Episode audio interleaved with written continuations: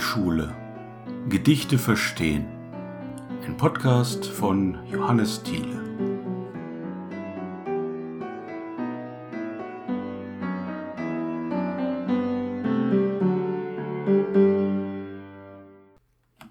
Wir kommen zum zweiten Teil dieser besonders langen Folge zu Schillers Lied von der Glocke. Nun, zuerst ein paar Informationen zur Entstehung des Liedes und darüber hinaus.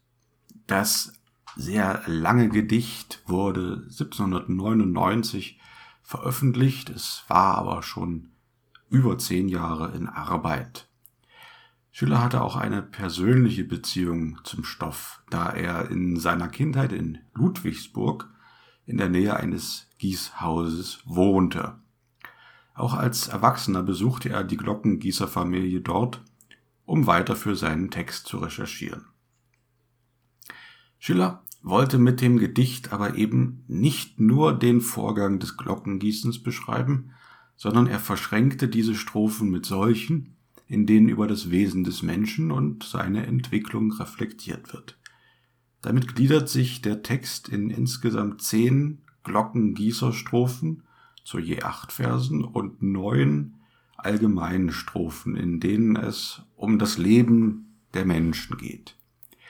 Die Strophen sind aber jeweils ohne Übergang ineinander verschränkt und Glockengießer und Betrachtungsstrophen wechseln also nicht systematisch. Der Gedankengang folgt damit einerseits dem Entstehungsprozess einer neu gegossenen Glocke, andererseits führen Nebenwege assoziativ weg von diesem Prozess und betrachten zunächst den Lebensweg der Menschen von Geburt bis Tod und dann weiterführende politische Aspekte des menschlichen Daseins. Der Gedankengang folgt also erst dem menschlichen Individuum und richtet sich dann auf eine ganze Gemeinschaft bis hin zur Nation. Die Glockengießer, um die es ja in diesem Text in erster Linie geht, denken bei ihrer Arbeit darüber nach, wozu die Glocke einst dienen wird und kommen darauf, dass sie wichtige Eckpunkte des menschlichen Lebens mit ihrem Geläut begleiten wird. So kommt man assoziativ zur Geburt eines Kindes, die mit dem Freuden- und Feierklang der Glocke verkündet wird. Also hier tritt das erste Mal der Glockenklang in das Leben des Menschen. Jetzt folgt der Leser dem neugeborenen Knaben. Der wird älter und er geht in die Welt hinaus und kommt wieder in die Vaterstadt zurück. Dort findet er ein Mädchen und mit ihr gründet er schließlich eine Familie. Bei der Hochzeit ertönt wiederum die Glocke und läutet einen neuen Abschnitt ein. Zuvor soll aber geprüft werden, ob sich das Herz zum Herzen findet. Und das ist eine der vielen Sentenzen dieses Liedgedichts, die es bis in den alltäglichen Sprachgebrauch geschafft haben. Drum prüfe, wer sich ewig bindet, ob sich das Herz zum Herzen findet. Ja, auch dieser sinnreiche Spruch wird assoziativ mit dem Glockengießen verschränkt denn es geht unmittelbar zuvor um das Herstellen des richtigen Mischungsverhältnisses. Da heißt es, denn wo das Strenge mit dem Zarten, wo Starkes sich und Mildes parten, da gibt es einen guten Klang. Und genau so soll es eben auch sein, wenn zwei Menschen zueinander finden. Dieser, wie auch andere Verse, wurden im 19. Jahrhundert übrigens zu Hunderten parodiert, etwa in einer Fassung, in der es heißt, drum prüfe, wer sich ewig bindet, ob sich das nötige Geld auch findet.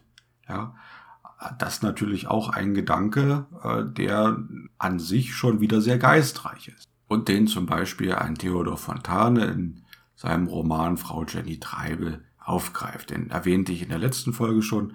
Bei Frau Jenny Treibel geht es darum, dass eine hm, Beziehung zwischen einer äh, bildungsbürgerlichen jungen Frau und einem besitzbürgerlichen jungen Mann eben nicht zustande kommen kann, weil der Unterschied im Kapital einfach zu groß ist und die Mutter des jungen Mannes, Frau Jenny Treibel, die namensgebende Figur des Romans, sich vehement dagegen ausspricht, dass diese Beziehung zustande kommt. Äh, doch zurück äh, zu Schiller und dem Lied von der Glocke. Es folgen jetzt sehr bekannte Verse, die das Geschlechterbild des 18. Jahrhunderts präsentieren. Da heißt es, der Mann muss raus ins feindliche Leben, worauf kurz darauf folgt, und drinnen waltet die züchtige Hausfrau. Der Mann wird also mit der Außenwelt, mit Aktivität und Erwerbstätigkeit verbunden. Die Frau hingegen hat ihre Sphäre im Inneren, ist passiv und mit dem Haushalt und der Erziehung befasst. Nichtsdestotrotz ist diese Tätigkeit bei Schiller sehr ehrenvoll dargestellt. Klischeehaft werden ihr positive Attribute wie Reinlichkeit, Fleiß und Sittsamkeit zugesprochen. Zentral ist aber ihre Rolle als erziehende Mutter, denn die Mädchen müssen belehrt werden und die Knaben bewährt, also wehrhaft gemacht werden, damit sie sich später in ihre Männerrolle finden und also auch rausgehen können ins feindliche Leben.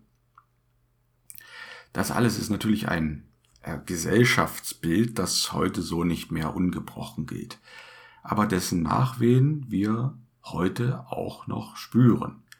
Noch immer gibt es massive Unterschiede in den Rollenvorstellungen, die wir nur allmählich aufbrechen.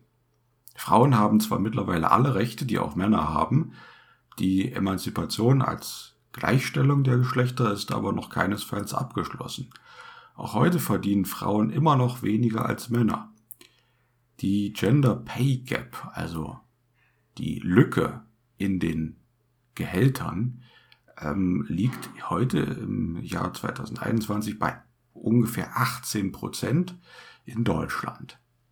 Das liegt auch daran, dass Frauen andere Berufe bevorzugen und zum Beispiel eher in der Pflege oder im Erziehungswesen arbeiten, wo sie schlechter bezahlt werden als etwa in der freien Wirtschaft, wo sie als Ingenieurin, als Ärztin oder dergleichen arbeiten könnten.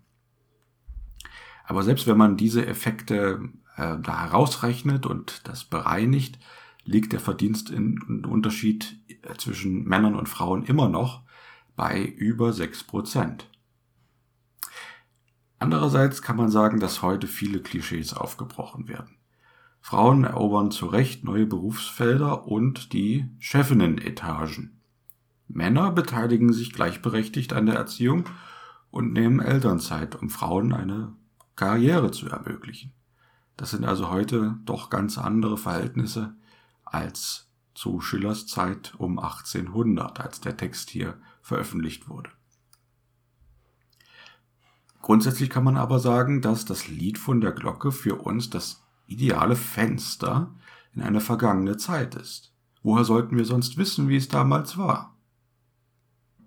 Und man muss auch sagen, dass Schiller natürlich ein Kind seiner Zeit war. Es ist also unangebracht, ihm diese Verse sozusagen zum Vorwurf zu machen.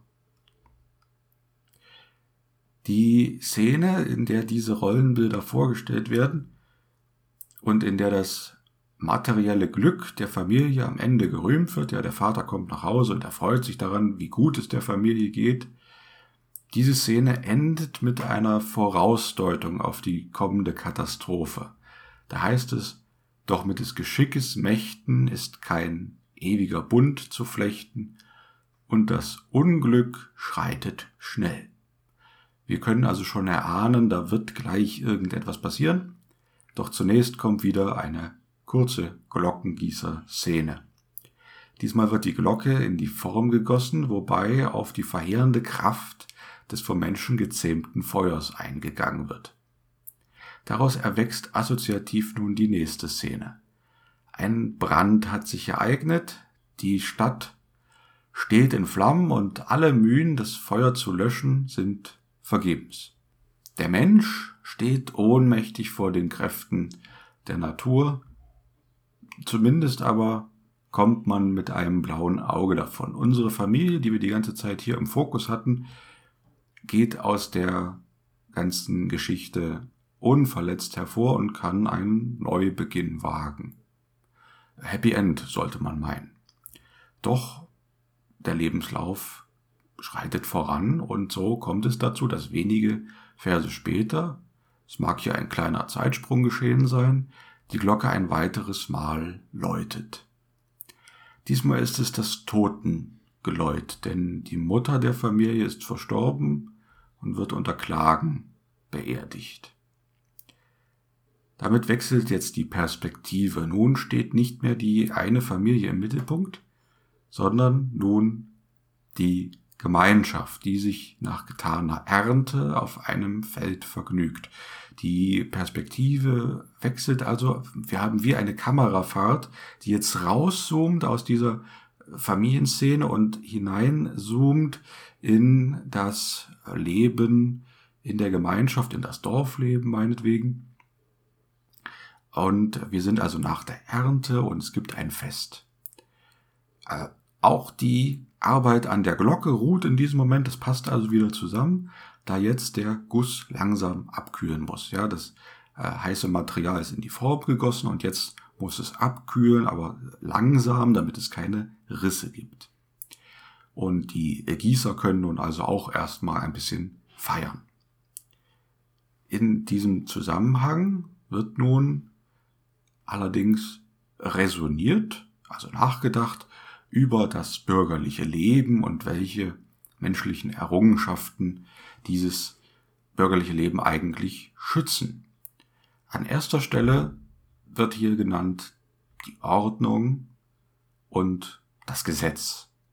Ferner auch die guten Sitten, das ständische Bewusstsein, der Fleiß und dergleichen bürgerliche Tugenden mehr. Besonders hoch sind außerdem die Liebe zum Vaterland und die Ehrung des Monarchen angesiedelt. Also wir haben hier Nationalstolz und Bürgertreue. Schiller bezieht damit eine ganz eindeutige Position. Deutschland und ganz Europa sind ja um 1800 von den Entwicklungen nach der französischen Revolution geprägt. Schiller der diese zunächst befürwortet hatte, ist von den Entwicklungen in Frankreich, wie viele seiner Zeitgenossen, entsetzt. Das Terrorregime beweist für ihn, dass nicht Revolutionen, sondern allenfalls Reformen von gelehrten Köpfen getragen die Gesellschaft voranbringen können. Auch hier findet wieder die Verschränkung von Gießerstrophe und Reflexion statt. Die Glocke wird nun nämlich aus der Form geschlagen, wofür aber der rechte Zeitpunkt abzupassen ist. Und da heißt es, der Meister kann die Form zerbrechen, mit weiser Hand, zur rechten Zeit, doch wehe, wenn in Flammenbächen das glühende Erz sich selbst befreit das sich selbst befreiende glühende Erz, das noch nicht ausreichend erkaltet ist, um es aus der Form zu befreien, steht natürlich für das Volk. Das Volk, das sich in der französischen Revolution selbst befreit hat, was in einem Desaster endete. Entsprechend ist der Meister, nun, wer ist das? Der Meister ist, würde ich meinen, diejenige Instanz, die den Fortschritt auf dem richtigen Weg befördert. Der Meister steht also für diejenigen, die als Reformer gelten können. Das sind also Gelehrte, Philosophen, Dichter wie Schiller selbst und dergleichen mehr. Es geht also um die Ideale der Aufklärung und die Hoffnungen Schillers auf einen aufgeklärten Absolutismus, der sich durch Einsicht und in kleinen Schritten verbessert. Dieser aufgeklärte Absolutismus, die Idee dieses aufgeklärten Absolutismus kommt bei Schiller auch in anderen Texten vor und einen dieser Texte werde ich hier im Podcast definitiv noch besprechen. Wann kann ich allerdings noch nicht sagen. Nun, dem entgegengesetzt, diesem Aufklärungsideal, ist nun das Schreckensbild, das Schiller hier im Lied zeichnet. Das Glockengeläut wird missbraucht. Es wird missbraucht, um die Bürger zur Revolte zu rufen. Es ziehen nun Bürgerbanden umher und Frauen werden als Hyänen und Panther dargestellt, also als wilde, mordlustige Bestien. Alle gesellschaftlichen Bande, alle Ordnungen wird aufgehoben und Sitte und Anstand fallen. Das Licht der Aufklärung wird zur Fackel, die nur verheeren kann. Übrigens ist dies ein typisches Motiv in spätaufklärerischen Gedichten.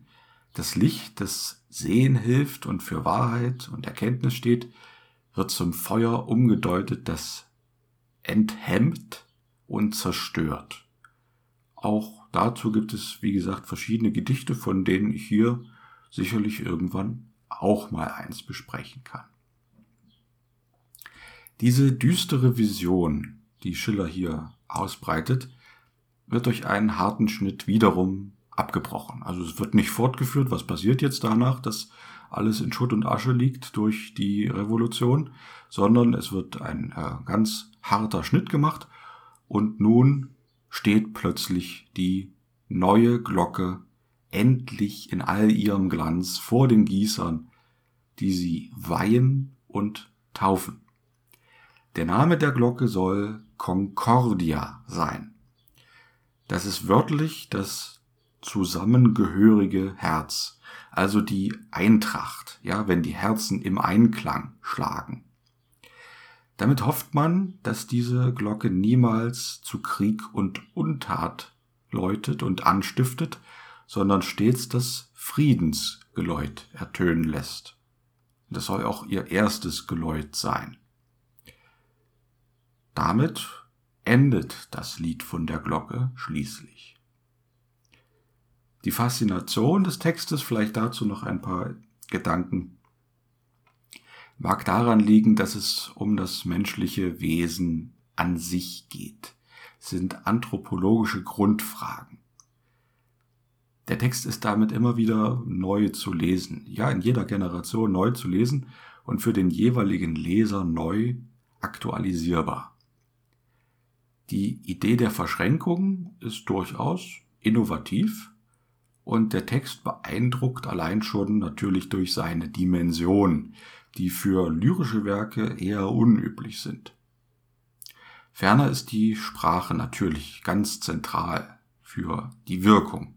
Sie ist eingängig, oft sehr dynamisch, ja auch, also wenn in der Handlung etwas mehr Action ist, dann passt sich auch die Sprache daran an und sie ist durch die Reime natürlich sehr einprägsam und volkstümlich. Nicht durch Zufall kennt man also viele dieser Verse schon, bevor man den Text das erste Mal rezipiert hat. Etwa eine Sentenz wie äh, wo rohe Kräfte sinnlos walten. Das sind kristallisierte Gedanken, die auf den Punkt hin formuliert sind. Sentenzen. Nun ja, man könnte sicherlich auch vieles gegen den Text einwenden. Aber dafür sind andere gefragt. Dazu bin ich nicht berufen. Ich schätze den Text jedenfalls sehr und hoffe, dass ich mit dieser Folge einiges an Verständnis für ihn entwickeln konnte. Und damit sind wir am Ende dieser sehr langen Folge. Ich bedanke mich für das Zuhören und sage bis zum nächsten Mal im Lyrikschule Podcast.